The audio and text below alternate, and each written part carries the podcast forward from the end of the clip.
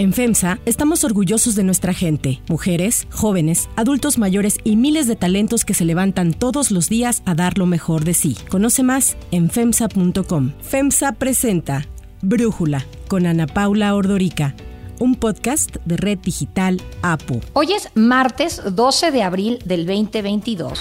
Tenemos el compromiso y se va a cumplir, llueva, truene o relampaguee, de que no van a aumentar los precios de los combustibles en términos reales. Se acabaron los gasolinazos y es el honor el que está de por medio, es eh, la credibilidad del gobierno. Y vamos a platicar en esta ocasión con Valeria Moy, directora del IMCO, además colega en las páginas del Universal, sobre el aumento en los precios del petróleo, de las gasolinas y si esto hace que las finanzas públicas de México ganen o pierdan, a propósito de un estudio que publicaron en el IMCO y que precisamente se llama El precio del petróleo en las finanzas públicas. ¿Ganamos o perdemos recursos? Valeria, arrancaría preguntándote, a ver, ¿qué pasa en México cuando cuando el precio del petróleo aumenta? Pues pasan muchas cosas. Hay que recordar, por un lado, que México es importador neto de petrolíferos, no necesariamente petróleo, aunque en algunos casos sí, pero sí de petrolíferos. Claro, también exportamos petróleo. Por ese lado, por la parte de la exportación, pues nos conviene porque vendemos el petróleo más caro y en ese sentido, pues tenemos más recursos a través de los impuestos o de las tarifas que Pemex le tiene que pagar a la hacienda pública por la venta de petróleo. Entonces, por un lado, únicamente por esa parte de ser exportadores de petróleo, por un lado, cuando sube el precio del petróleo a nivel internacional, las finanzas públicas de México ganarían. Pero en efecto, Ana Paula, es solo un lado de esta ecuación que tiene muchas más variables. Sí, bueno, yo entiendo que, como bien dices, pues México puede aumentar sus ingresos por la venta de la mezcla mexicana exportación, pero también está esta parte, el subsidio que hace el gobierno que ha decidido hacer a través del IEPS, de este impuesto especial a productos y servicios, entre los que incluye el diésel y las gasolinas. Todas las medidas que se están tomando como castigo a Rusia, el decidir no comprar petróleo ruso, no comprar gas, pues ha tenido un impacto en los precios. Y esto ha llevado a que el crudo aumente, ya rebasa los 100 dólares por barril. Y nosotros estamos exportando crudo y esto nos está generando un excedente. Ese excedente nos permite transferir o aplicar un subsidio para que no aumenten los precios de las gasolinas por eso no sé si en el agregado le genera pérdidas o ganancias en general a la recaudación. ¿Cuál sería el balance de estos dos fenómenos de acuerdo con los escenarios que estimaron ustedes en el IMCO sobre las finanzas públicas del país? Pues justo es el tema, porque cuando hablábamos de el incremento en el precio del petróleo, había quien decía que qué bueno que México ganaba porque al final del día exportábamos petróleo, pero pues uno dice, oye, no, si estamos subsidiando o si estamos dedicando los recursos al IEP o dejando de recaudar IEP, tenemos otro otro lado que hay que contemplar. Y eso es lo que estamos viendo. Lo que estamos viendo es que durante por lo menos cuatro o cinco semanas se ha dejado de cobrar IEPS. Normalmente oiríamos el estímulo al IEPS es de 100%. Eso quiere decir que la Secretaría de Hacienda más bien no está recaudando ni un peso por IEPS. Y además, esto es bien importante, se están dando otros estímulos, estímulos complementarios, según le llamó la Secretaría de Hacienda, para tratar de evitar que el precio de la gasolina suba demasiado. Y en ese sentido, lo que hicimos en el INCO fue pues analizar básicamente qué efecto gana. La pérdida fiscal que tenemos por este subsidio al IEPS y al estímulo complementario o los ingresos petroleros que tenemos. Y el resultado, Ana Paula, es que perdemos. Perdemos en cualquiera de los escenarios. Es decir, independientemente, vimos tres escenarios con un precio del petróleo internacional de 50, uno de 70 y uno de 90 pesos, de 90 dólares por barril de petróleo. Y vemos que en todos los escenarios el gobierno mexicano, las finanzas públicas pierden, es decir, nos cuesta más este subsidio que estamos dando que los ingresos petroleros que podríamos tener. Y más o menos, si en el estimado de 90 dólares por barril, pensando que ese es pues el más cercano a lo que ocurre actualmente, ¿cuánto pierde la hacienda pública? No sé si lo tienen por mes, por semana, por año. Al año, o sea, la pérdida, ya contemplando los ingresos petroleros, es decir, ya la suma menos lo que perdemos de no recaudar, nos da una pérdida en el año, en el año de alrededor de 200 mil millones de pesos, 204 mil millones de pesos para ser precisos. Si usamos nada más la pérdida fiscal, la pérdida recaudatoria, pues hay que pensar que estamos perdiendo más o menos 80 millones de dólares al día, Ana Paula. Si sumamos esa pérdida fiscal de no recaudar y le sumamos los ingresos petroleros por un mayor precio del petróleo, pues estamos teniendo una pérdida en el año en finanzas públicas de 204 mil millones de pesos.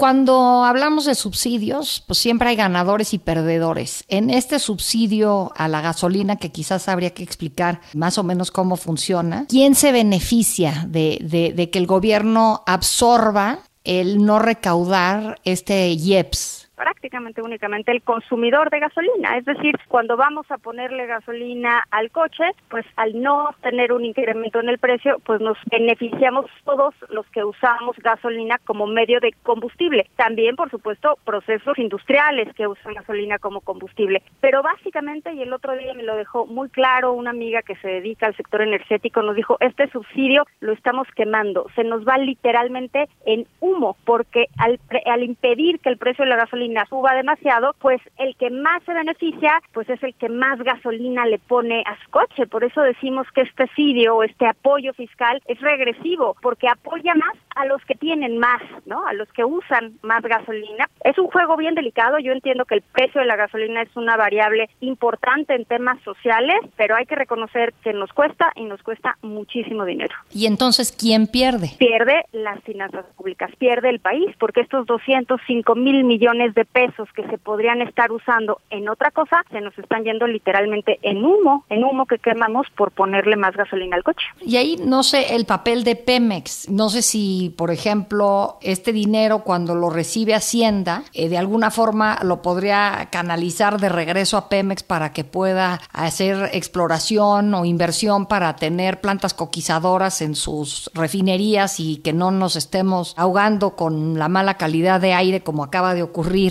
hace dos semanas en la Ciudad de México. Y ese tipo de inversiones para hacer de Pemex realmente una empresa más productiva, ¿podrían salir de este dinero o nada que ver? Pues mira, podrían salir, hay que decir una cosa. Este año cambió el derecho de utilidad compartida, que es el nombre elegante de los impuestos que le paga Pemex a la Secretaría de Hacienda por el petróleo. Antes era 55%, entonces este año bajó a 40%. Y en ese sentido, pues Pemex pagaría, por ponerlo de alguna forma muy sencilla, menos impuestos, por lo cual a Pemex le quedarían más recursos para destinarlos a una mejor actividad productiva. La Secretaría de Hacienda, como bien dices, le podría dar más dinero a Pemex. Mi pregunta es, yo no sé si queramos que se le dé más dinero a Pemex en un momento en el que Pemex pues lo único que hace es perder dinero, no sé si sea el uso correcto de recursos que siempre son escasos. Mejor eso, hospitales, medicinas, este, escuelas, educación, en fin, cosas que son tan necesarias, me imagino, ¿no? Pero precisamente por eso te quería preguntar, ante este escenario, o sea, el precio del petróleo no depende de México, eh, depende de las circunstancias internacionales que ahorita están muy complicadas. ¿Qué le conviene hacer al gobierno mexicano? Pues mira, yo creo que la decisión se está volviendo un poco política o un mucho política en este caso. Yo creo que el gobierno mexicano debería de dejar que fluctúe el, un poco más el precio de la gasolina. Eso, Ana Paula, implica un montón de descontento social. No va a dejar que suceda eso el presidente.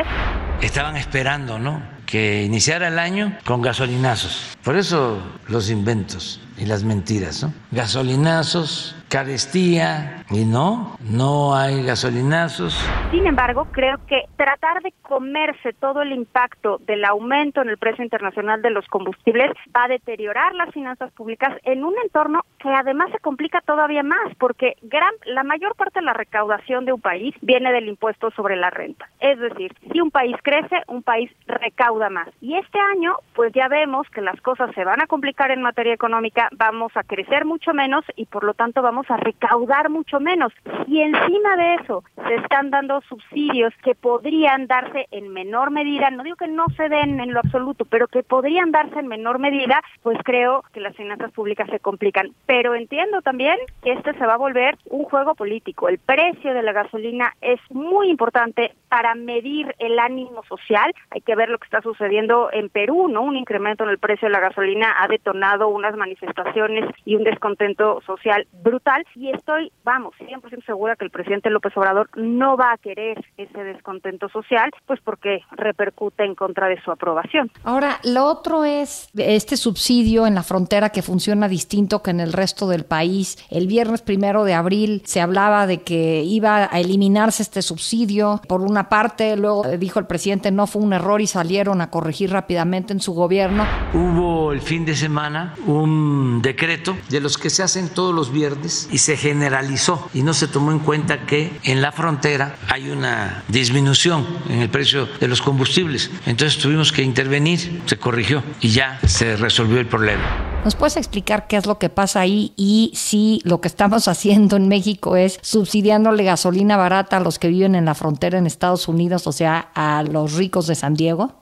hasta divertido lo que sucedió ese día, fue crónica de un desastre anunciado. En efecto, en la frontera norte, el estímulo al JEPS que se da y el estímulo complementario es distinto. Es distinto porque la dinámica fronteriza es distinta a la del resto del país. Normalmente, pues los mexicanos y los norteamericanos, no únicamente los mexicanos, van y vienen y van buscando los precios que tengan, que le convengan en los diferentes productos, incluyendo la gasolina. Durante muchos años, los mexicanos se han cruzado a Estados Unidos a poner gasolina a sus coches cuando el precio era más barato. Hoy está pasando exactamente lo contrario. Los norteamericanos, dado que su esquema de precio en la gasolina es distinto, como viven una gasolina más cara, se están cruzando a México y se aprovechan de esa gasolina más barata. Entonces, la Secretaría de Hacienda el viernes le quitó este subsidio al IEPS en la franja fronteriza, de alguna manera para desincentivar la demanda, ¿no? Para decir, híjole, ya no vengan todos a ponerle gasolina a sus coches, vamos a subir un poquito el precio. Esa subida de precio generó un enorme descontento aunado a un problema de escasez y el presidente el lunes dijo, no, no, no, no, no, de ninguna manera eso no va a ser, regresemos, bueno, lo dijeron el fin de semana, pero el fin de semana no puede sacar ese decreto, entonces hasta el lunes siguiente en el diario oficial de la federación, en la versión vespertina, regresaron el estímulo al JEPS para volver a bajar el precio de la gasolina, es decir, para volver a invitar a los norteamericanos a que vengan a poner su gasolina a México. Ay, bueno, ahí, fíjate, siempre me da la impresión de que como en Estados Unidos no existe el IEPS, el precio fluctúa, entiendo, dependiendo cómo está el precio del barril en el mercado internacional. Como en México existe el IEPS, siento que pocas veces baja la gasolina, o sea, no fluctúa como fluctúan los precios en el mercado internacional y se mantiene artificialmente bajo o aumenta. Y en el caso de Estados Unidos, a mí me gustaría un panorama como el que tienen allá, en donde pues si está cara el petróleo, pues está cara la gasolina, pero si baja el precio del petróleo, como durante la pandemia que bajó a cero el barril de petróleo por un momento muy extraño, también baja el precio de la gasolina. ¿Convendría a México un esquema así o el IEPS es sumamente necesario? Mira, yo creo que el IEPS no es sumamente necesario, pero es un impuesto que funciona si se usa bien bien, todos los JEPs, a todos los bienes y servicios que se aplica el JEPS, están diseñados para tratar de desincentivar cierta conducta que se considera nociva, ¿no? Entonces, si consumes gasolina, pues hay un efecto nocivo al medio ambiente. Si consumes bebidas azucaradas, hay un efecto nocivo para la salud y entonces te lo cobran en JEPs. La idea de este impuesto es lo que se recaude de ahí va a destinar a resolver la bronca que te genera el consumo de ese bien. En el caso particular del JEPS a gasolinas o del JEPS a combustible, se usa un poco como colchón, ¿no? De repente lo suben, de repente lo bajan. Y tú mencionas justo el caso de la pandemia, que en Estados Unidos bajó mucho el precio. En México podría haber bajado mucho el precio, pero la Secretaría de Hacienda optó por recaudar todo el IEPS en lugar de meterle un estímulo al IEPS o dejar de recaudar y dejar que el precio bajara. La fluctuación evidentemente fue menor. ¿Qué pasa ahorita? Pues ahorita no solo dan este estímulo de 100%, sino tienen que meterle un estímulo complementario que nos cuesta un montón. Yo creo que regresamos a la discusión inicial. En México no estamos acostumbrados a ver tanta volatilidad en los precios, en particular en el precio de la gasolina. Acuérdate que antes teníamos el mismo precio en todas las gasolineras y no importaba lo que pasaba, el precio era el mismo en todos lados. Hoy ya tenemos un esquema más flexible y de todas maneras nos abruma esta fluctuación. Yo no sé qué sería mejor si tener o no tener JEPS. Lo único que sí sé es que no se están destinando los recursos de JEPS a combatir el mal o el daño que genera el consumo de ese bien, ni el de la gasolina, ni el de las bebidas azucaradas, ni el de los cigarros, vamos, el de nada, pero además pues le está metiendo un chorro de presión a las finanzas públicas en este momento. Entonces sí, es una situación bien delicada, pero sí hay que entender que bueno que lo mencionas que no se comportan igual el precio de la gasolina en Estados Unidos que en México, porque en México tenemos el IEPS. Pues entonces me suena que es una herramienta política, el IEPS en el caso de las gasolinas. Puede ser una herramienta recaudatoria que no necesariamente sería política. Y lo que creo que es una herramienta política es el precio de la gasolina, como lo estamos viendo en este momento, ¿no? Aquí todavía hay mucha intervención en el precio de algunos bienes y servicios, entre ellos la gasolina, y en efecto, estamos viendo un uso político de un instrumento que podría tener un mejor uso fiscal de política pública, pero pues se le está dando un uso político más que de política pública. Sí, me imagino que viendo que viene las elecciones eh, de medio término ahora de, cinco, cinco estados o seis estados, ya ahorita se me olvidó, son tantas los periodos electorales, venimos saliendo de la revocación de mandato, viene estas elecciones, luego, luego ya estarán pensando en el 2024, que el presidente pues no querrá que lo que él tanto atacó de Enrique Peña Nieto, como fue el gasolinazo de su sexenio, le pueda ocurrir a él, ¿no? Volvió a subir la gasolina luego de que el mentiroso de Peña dijo que ya no iba a haber más gasolinazos, estaban esperando nada más que pasaran las elecciones. Vuelven a engañar a la gente. En lo que va del gobierno de Peña, la gasolina ha aumentado en 26%. Cuando subió el precio de la gasolina en 2017, porque se liberalizó el precio y esta historia de que antes teníamos precios fijos, en todas las gasolinas era el mismo, y poco a poco se fue liberalizando el mercado, pues evidentemente vimos incrementos de precio que en ese momento se le llamaron gasolinazos, y bueno, el ahora presidente en ese momento pues puso el grito en el cielo. Yo creo que el presidente está muy claro de que eso mismo le puede pasar a él y pues no quiere que le pase, sobre todo cuando empiezan procesos electorales. Y parece, ahí estoy de acuerdo contigo, que siempre estamos en campaña, ¿no? Que todos los años estamos en campaña. Entonces ya no es únicamente la elección presidencial, son las de medio término, pero son las de los estados y el año que entra es la del otro estado y el año siguiente va a ser ya la campaña presidencial. O sea, parece que nos la vivimos en campaña, nos la vivimos en temas políticos cuando pues al país hay cosas importantes que le aquejan.